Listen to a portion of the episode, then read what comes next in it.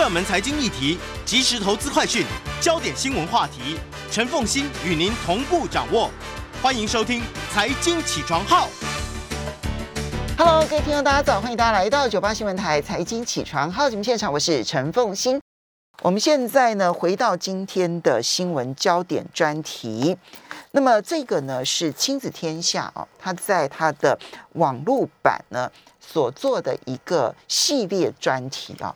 那这个专题，哎，这个专题应该有两万字左右吧？有没有？差差不多，差不多对不对哈对，对我这样看一下，所以我估算字数其实准 确度非常高。两万字的一个专题谈什么呢？谈儿少、儿童跟青跟少年啊遭受性侵这件事情呢，他最可能被遭受性侵的对象其实是熟人。对好而根据统计呢，一年大概有将近六千件的儿少性侵案，儿少被性侵案，也就是说有其中差不多有将近五千件其实是熟人性侵儿少的案件。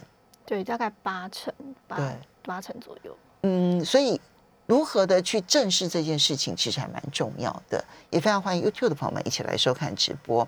其实刚好就在今天呢，我看到了一个案子，就在你们的这里面，其实有提到，今年七月，台湾有一位漫画家跟他老婆呢，他们就是心血来潮这样子，其实蛮无聊的一对年轻人啊。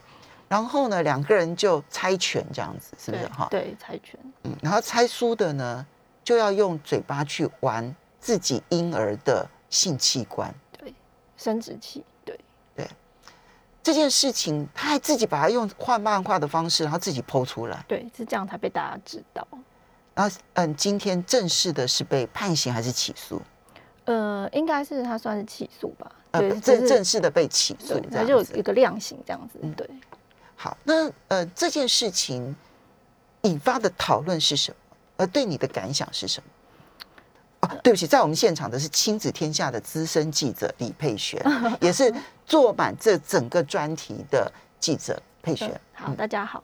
那刚刚凤欣姐有提到这个案例啊，其实我们可以从这个案例很明显的感受到一件事，就是说他既然会把这个 PO 上去，表示他认为这不是一件严重的事情，所以显示说大家其实对于如何尊重小孩子的身体自主权是蛮没有概念的，就觉得他是小婴儿，他也不懂，他当然也不会反抗，他也不记得，嗯，开一个玩笑有什以为他关系？记得，嗯对，就会觉得会这种感觉有一点像是说，你把孩子当成自己所有的物品，对你没有尊重他是一个个体。我们在采访的时候，其实有专家要提醒我们说，你不会对大人做的事情，你就不要对小孩子做。嗯，对，就这是就是一种尊重。你可能不知道那个界限在哪里，你就想说，如果今天我们看到一个新闻说，有人两个人猜拳，然后去喊某一个人的生殖器是成人的话，你会觉得太可怕了。嗯，但是为什么小孩我们不重视？对，嗯我觉得是要让大家有这个概念不。过这件事情他泼上网的时候呢，引发的讨论是很两极化的哦。对，一边当然就像佩璇就要要提醒大家，其实那是一个非常糟糕危险的举动，嗯因为那个长期下来，它所隐含的那个对于身体自主权的认识的错误，其实影响都会很深远啊。但是另外一边，其实有很多网友说。不过就开开玩笑嘛，你们连开个玩笑都不能认真，不过就是个小婴儿嘛。对，嗯，这一部分的这个声音，其实好像乍听之下也是有道理的啊。但是就是他其实就是我刚刚讲的，他没有重视到一个孩子的个体的自主权。对他现在是小婴儿，你他可能真的不记得，因为他未满一岁嘛。但是表示说这对家长他没有去重视孩子的自主权。那万一在他渐渐长大的过程中，他是不是一样用这个概念去教育他的小孩？他是不是一样觉得小孩的自主权是我所有物？我们就随便举个例子好了。今天如果有一个，比如说我们常会遇到那种亲戚朋友来说啊，叔叔抱一下啊，然后如果小朋友不想，你就说啊什么关系就抱一下啊，嗯，就表示他并没有尊重孩子的意愿。这其实是一个观念，对。对，所以两种情况，一种情况是这小孩子慢慢长大了之后呢，他对于自己身体自主权的界限不清楚，他对。容易受到别人的影响，对。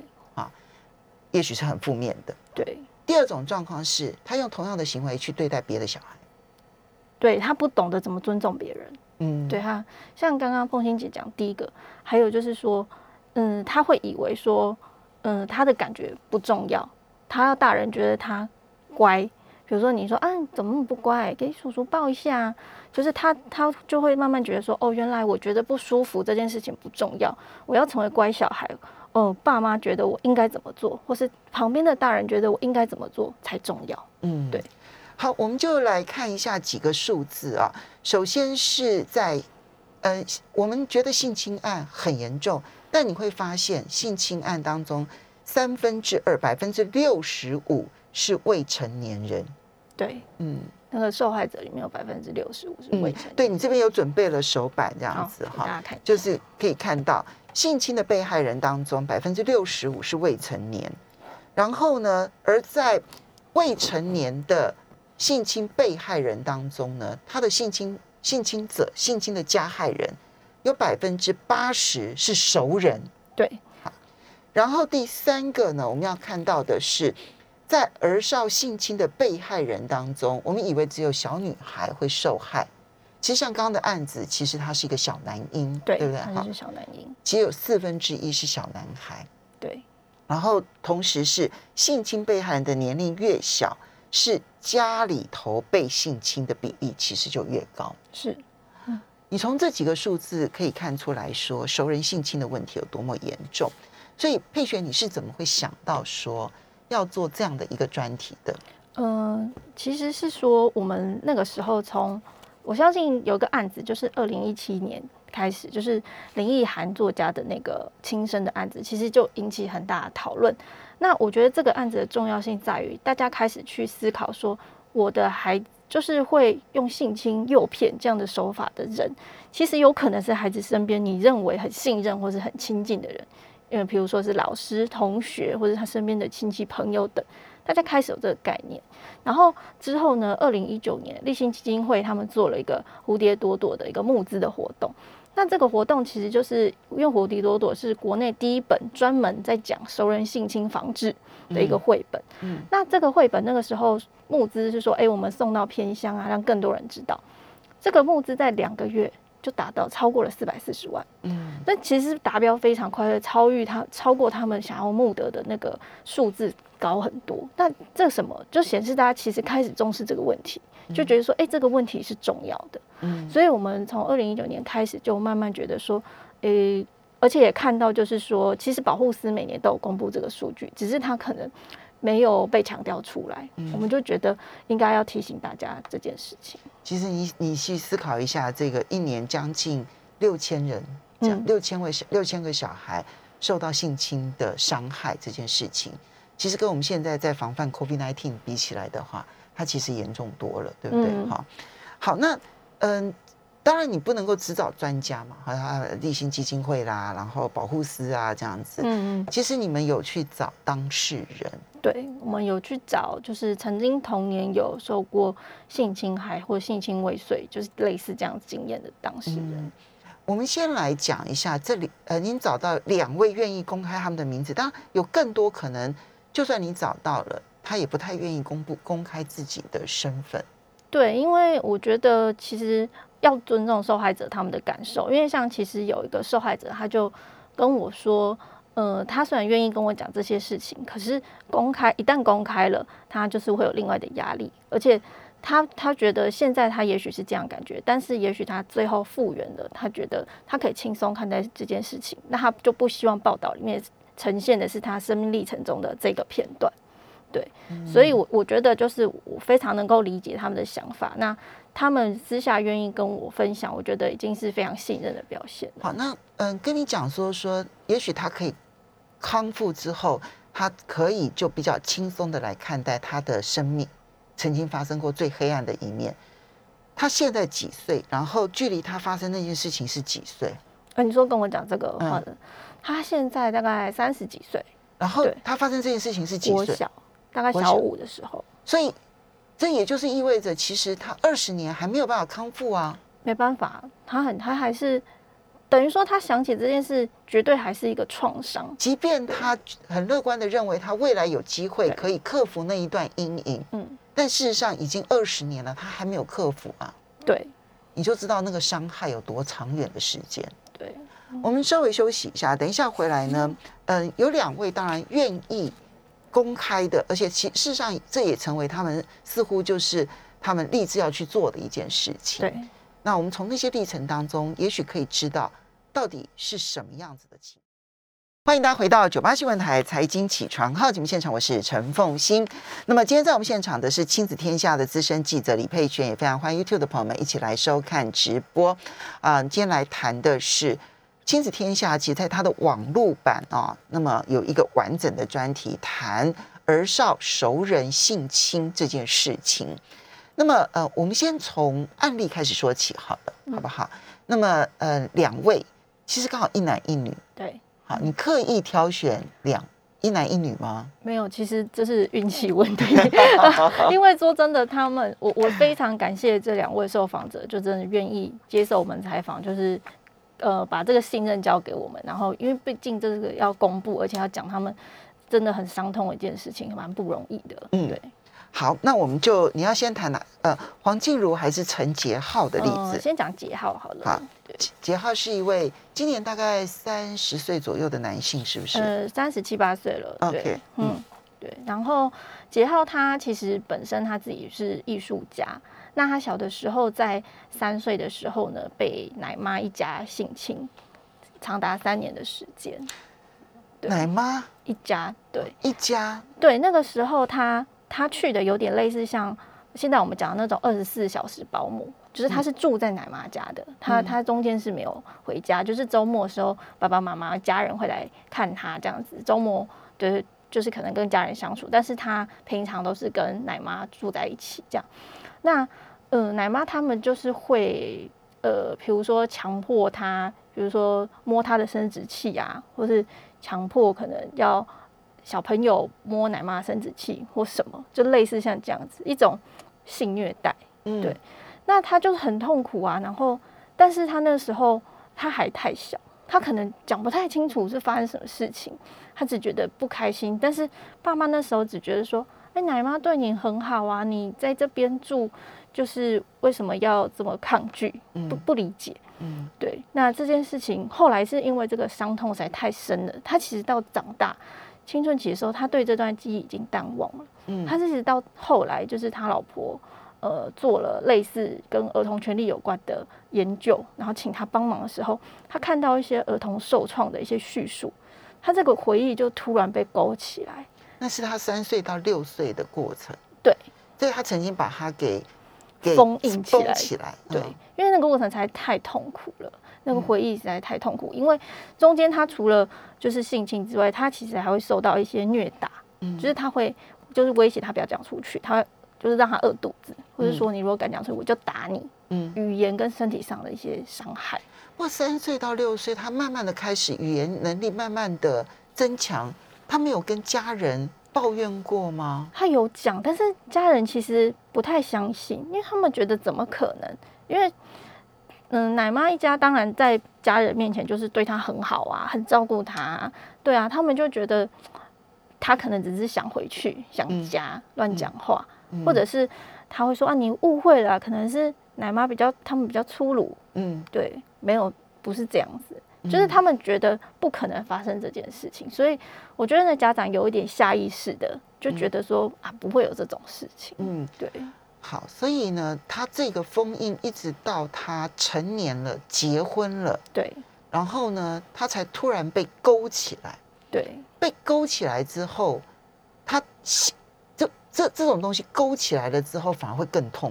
对，非常痛苦。他、他那一段时间就是他老婆陪他走过，然后他会就是就是他会可能突然不吃不喝，嗯。然后或是他会行为退化，就是可能像小孩子一样，嗯。就是讲一些小孩子的话啊，或者就是行为有点像小孩子，然后或者是说会哭啊等等，就是会有这些创伤症候群的一些反应都出来了。嗯。那其实这种封印，然后又忆起的，在想起的过程，在儿少的小朋小时候受过儿少的呃性侵的受害人上，其实是不少见的。嗯它并不是一个罕见的状况，因为有点像是人的保护机制。嗯太痛苦的时候把它隐瞒、隐藏起来。嗯可是因为后面有一些，但是他其实大脑是很神秘，他不会忘记，嗯，就因为一些他没有事情，丢掉，对，又被勾起来，他势必要去处理这个伤口。所以一被勾起来，行为退化，嗯，不吃不喝，对然后失眠，对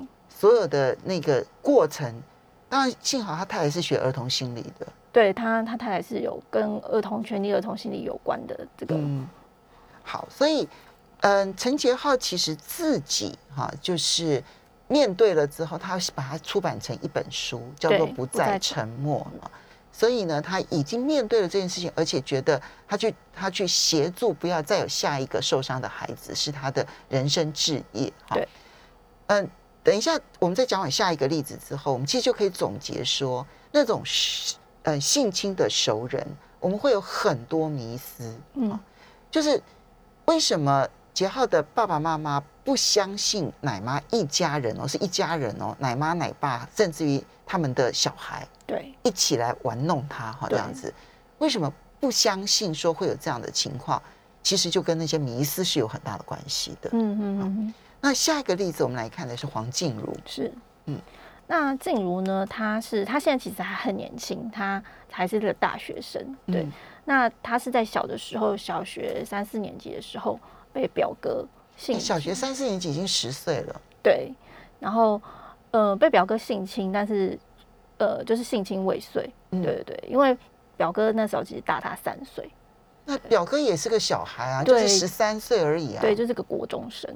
嗯对那他他的那个情境是，他们他其实小时候跟表哥是感情很好，他们就是去表哥家玩，嗯。然后就是大家大人聚会嘛，很普通的家庭聚会，那大人可能就在顶楼可能聊天啊这样子，那小朋友就可能在下面睡觉，嗯。对，因为晚了嘛。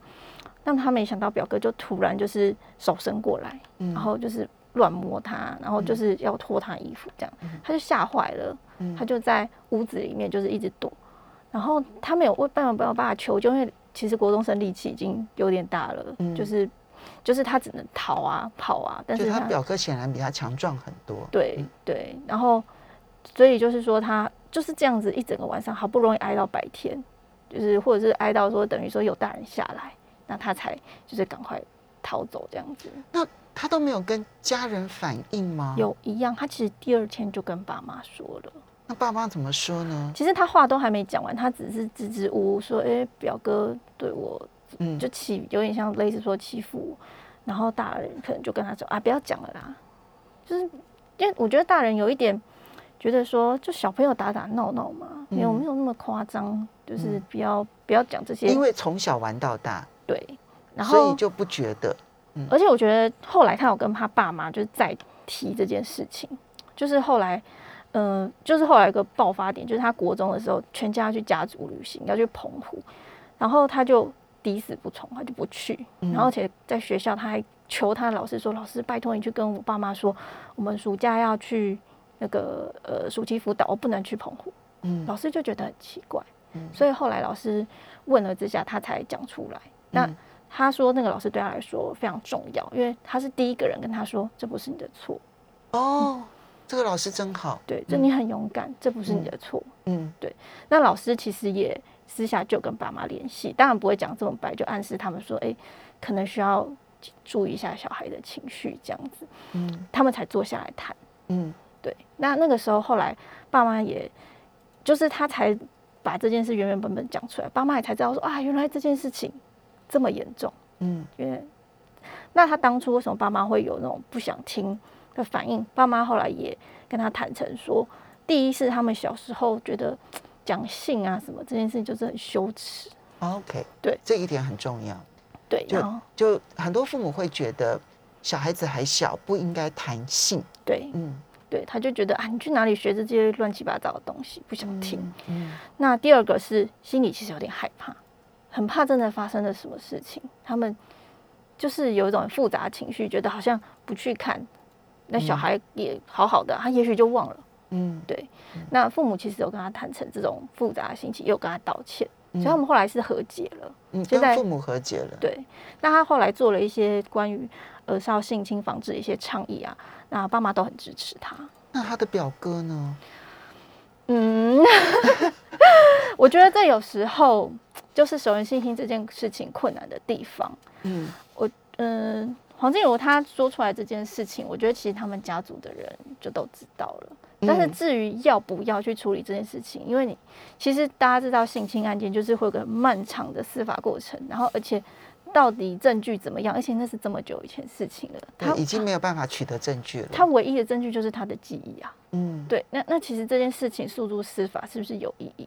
那对嗯黄静茹来说，他可能觉得他用他的经验去告诉大家，请大家注意这件事情，预防下一件事情发生是更有意义的。我觉得诉诸司法固然困难，我觉得更困难的是家族共同面对这件事情，因为另外一边还有一个小孩，是另外一对父母的小孩。对对，所以他那那他的父母跟跟他表哥的父母，他们彼此之间是兄弟姐妹，对他就会牵涉到这一种情感之间的撕裂。对，没错嗯，凤欣姐讲的很正确。对，然后表哥呢，其实那个时候也是个小小孩，孩，对他真正最大的问题是他没有他他在性好奇的期间，可能所有的父母大家都讲说小孩子还小，我们都不要去跟他们谈性。嗯，结果呢，一个错误的性观念的大小孩去欺负另外一个还没有被启蒙的小小孩。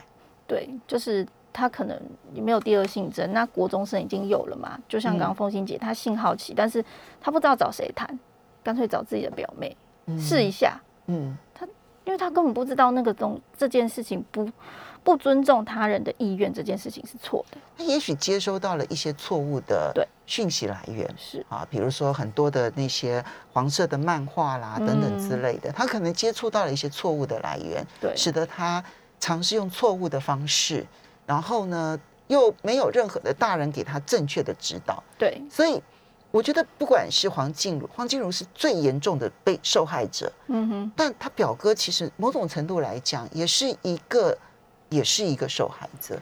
他如果真的后来成长过程当中，如果他是一个正常的人的话，成长之后他也会对于自己曾经做过这些事情羞愧到恐怕也很难去处理他。嗯这个部分是当然我们还没有碰触，我们现在不晓得，所以我们现在就回过头来，其实这两个案例啊，凸显了几个我们为什么会放任熟人性侵的重要的原因。第一个，我们都觉得加害者一定是坏人，但是我们在生活当中，很多不看起来不是坏人的人，或他日常生活都是好人的人，他会做很严重的坏事。对不管是嗯前面的奶妈或者这边的表哥，我们休息一下，马上回来节目现场。欢迎大家回到九八新闻台财经起床号节目现场，我是陈凤欣。在我们现场的是亲子天下资深记者李佩璇，也非常欢迎 YouTube 的朋友们一起来收看直播。那么，所以我们刚刚谈的那两个案例之后，我们就来统整一下，因为其实你采访的其实超过十个案例，可是呢，很多人都不愿意公开他们自己的姓名嘛，好，这一点当我们一定要一定要。我们一定要尊重，而且呢，必须要能够同理他们现在还在承受的痛苦啊。对但是我们统整下来之后呢，熟人性侵啊，有几个迷思，就是他们长得不是坏人，对但他们正在做坏事，这一点是大人跟小孩最难以分辨的事。对，就是我们一般人会以为，嗯、小时候我们受的教育比较是，呃，我们觉得坏人是在门外陌生人，然后我们也会觉得坏人一定是鬼鬼祟祟，嗯然后就是可能面露猥亵，就是我们的想象。对，但事实上并不是，就是我们有采访一些专家，甚至里面有一些就是专门研究加害者的一些教授，他们都有提到说，这些人其实跟我们一般人是一样的。对，那另外一点就是说，好人也可能做坏事，嗯，他可能平常形象很好啊，大善人，然后嗯做很多帮助什么，讲夸张也造桥铺路，但不代表他不会在这件事情上犯错。嗯，对，好，所以当小孩子真的开始恐惧了，表达出这个嗯担忧了，表达出愤怒，甚至于表表达出害怕的时候，大人要学会倾听。对，他如果没有学会倾听，他常常就会错过了那一个就是讯号讯号。对对对对对对对。对那嗯、第二个很大的迷思是，性侵儿童一定都是变态。啊，对，嗯对。那其实关于性侵儿童的人是谁？那我们其实有访问了之后，变态确实，我们所谓的变态就是说他真的是心理上面可能需要治疗介入，我们就所谓的叫恋童癖。但是其实有另外这个恋童癖其实占的并不是很多，反而比例低。对，反而比例低。那比例高的有两种，一种呢就是所谓的呃，我们称为机会型。机会型的意思就是说他，他其实就是对于到世界上任何的道德的界限，他都都是不是很在乎，所以他可能除了性侵之外，他可能会有其他，比如说窃盗啊、家暴啊等等的其他的类型的犯罪。所以你只要给他机会，他就会去挑战边缘。对他就会，那是一种，其实我们都讲性侵这件事情，除了性欲、性欲之外，它很很重要的是一个权力的展现。嗯我可以征服你，嗯对。那那他其实小朋友他是一个绝对的弱势啊，成年人很容易欺负小孩的，嗯所以他有时候可能不爽或怎么，他就觉得他想要发泄，就、嗯他就会欺负小孩。嗯，对，这就是一个类型。好，这几个迷思呢，其实对于我们要小心防范，其实有它的帮助。那通常来讲，他们使用的就造成熟人性侵，其实会有几个几个可能性。一种可能性叫做用游戏最后变成性侵。对我们讲，这可能叫做呃手法，就是说他可能会用这些手法来亲近小孩。就比如说，他可能会假装跟小朋友玩游戏，那可能会玩一些肢体接触的游戏，嗯然后渐渐就越来越夸张。那他其实有点在试探：第一，试探这个孩子会不会拒绝；嗯第二是试探孩子身边的大人有没有发现不对劲。嗯然后最后就变成性侵。嗯，。对，就说：“哎，叔叔跟你玩一个游戏，这样子。”那这种东西要怎么防范呢？怎么去教小孩呢？呃，我觉得很重要的是说，你要教孩子，第一个就是他的意愿很重要。嗯，就你在日常生活中，你就要很重视孩子的意愿。孩子说 no 就是 no。对，当然我们还是会有要看他是不是安全啊。对对，这当然是。再举一个例子好了，就是比如说小孩他天气冷，他不想穿衣服，妈妈就说天气好冷，去把外套穿上。但小孩明明在流汗呐、嗯，对，那那那对小孩来说就会觉得他不被重视，就是他的意见不被重视。嗯，对，嗯对，这是第一个。然后第二个就是要告诉小孩说，不管任何游戏，只要你觉得不好玩，你都可以不玩，，OK，这个很重要。随时可以说不玩。因为有时候我们在教小孩，比如说一群小孩在玩游戏，哎，有人会闹嘛，嗯然后家长可能会无意中说，哎，你怎么这么不合群？就玩一下啊，你就陪大家玩一下。但这可能无形中他就会以为说，哦，所以我不管，我要勉强我自己去配合别人。对，这这也是一点。嗯，对嗯，这个是从玩游戏然后到性侵。对另外就是制造独处的机会，这一个这一点就最困难了。要以那个奶妈一家人的例子来看的话，这个最困难。对，当然我们也不是要就是家长草木皆兵，这样太辛苦了。其实孩子都要一直在自己身边。我觉得是，嗯，他会有一些讯号，比如说不，如果先不讲买奶妈这个，假设你身边有孩子，呃，有一些亲戚朋友很喜爱小孩，我会陪他玩啊什么的。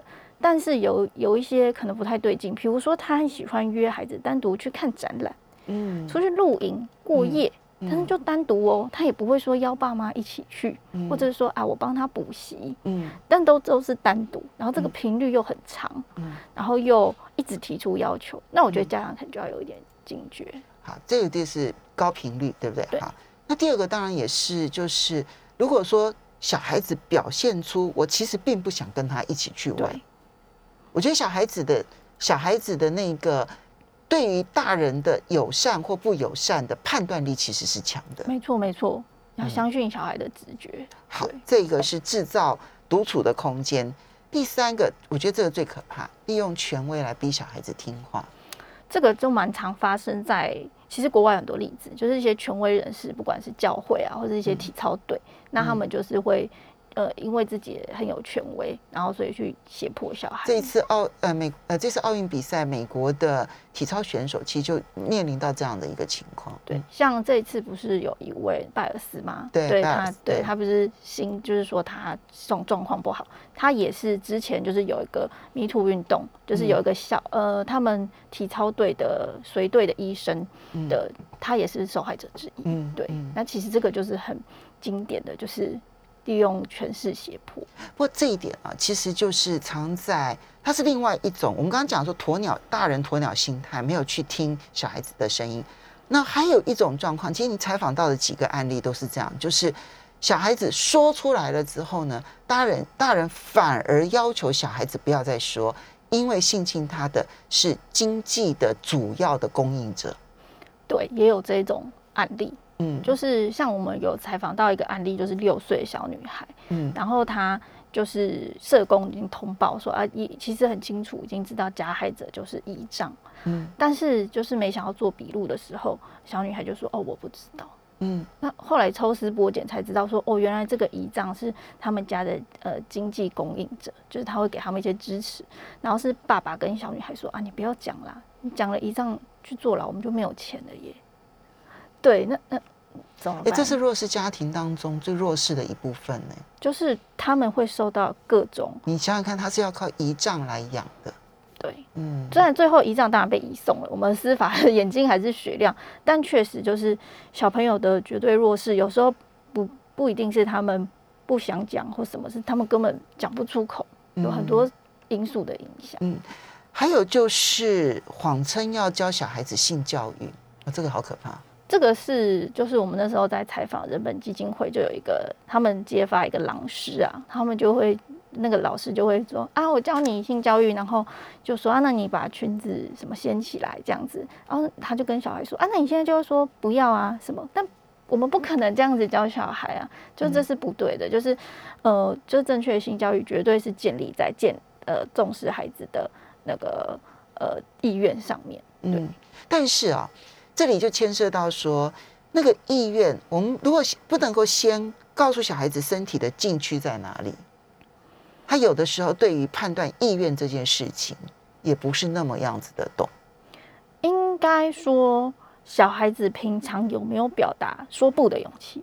嗯今天就是说，就是我们刚刚一直在提的，当有一个人做出了你不不喜欢的事情的时候，其实大人都有可能立刻傻住，但嗯，你有没有说不的勇气？对，这这蛮重要。那但是有另外一点，就是我们还是必须要强调，就是说，呃，预防熟人性侵这个责任绝对在大人身上，嗯不是在小孩身上。对因为他在那个情境讲难听一点，他就算说了不，他还是可以强迫他。对对，所以就是我们要认知，就是小孩他是处在一个绝对弱势，这是要靠大人，比如说怎么样揪出狼师。嗯，对，好，所以你刚刚提，像我们前面的那个案例当中啊，其中的那一位来来，嗯，就是叫叫什么名字？那个女孩子静茹黄静茹叫哦黄静茹，黄静茹，黄静茹她碰到的那一位是国中老师吗？对她的国中老师，就那位国中老师跟她讲的那一句话多么重要，对。那是那是可能就是我们现在所有的大人都应该记住的一句话。我们希望我们永远不会碰到那种场景，嗯但如果我们碰到那个场景的时候，至少要学会像那个老师说的那一句话：这不是你的错，对，这不你是你现在所做的所有的事情都是对的，那是别人的错。对，你至少要给小孩子一个很重要的这个观念，不要让他在现在那个自我谴责的背影呃那个那个阴影当中太久。对，因为其实会这样跟社会气氛有关系。因为其实那个时候他已经十岁了嘛，那家人不愿意听，他就去上网自己搜寻，大家对受害者，那就发现其实很多人都会说啊，一定是你穿太少啦，不检点，哦他就觉得啊，是不是我的错？好，所以这几点呢，其实是让我们正视这一个问题，希望我们都不会碰到，但是我们要正视它。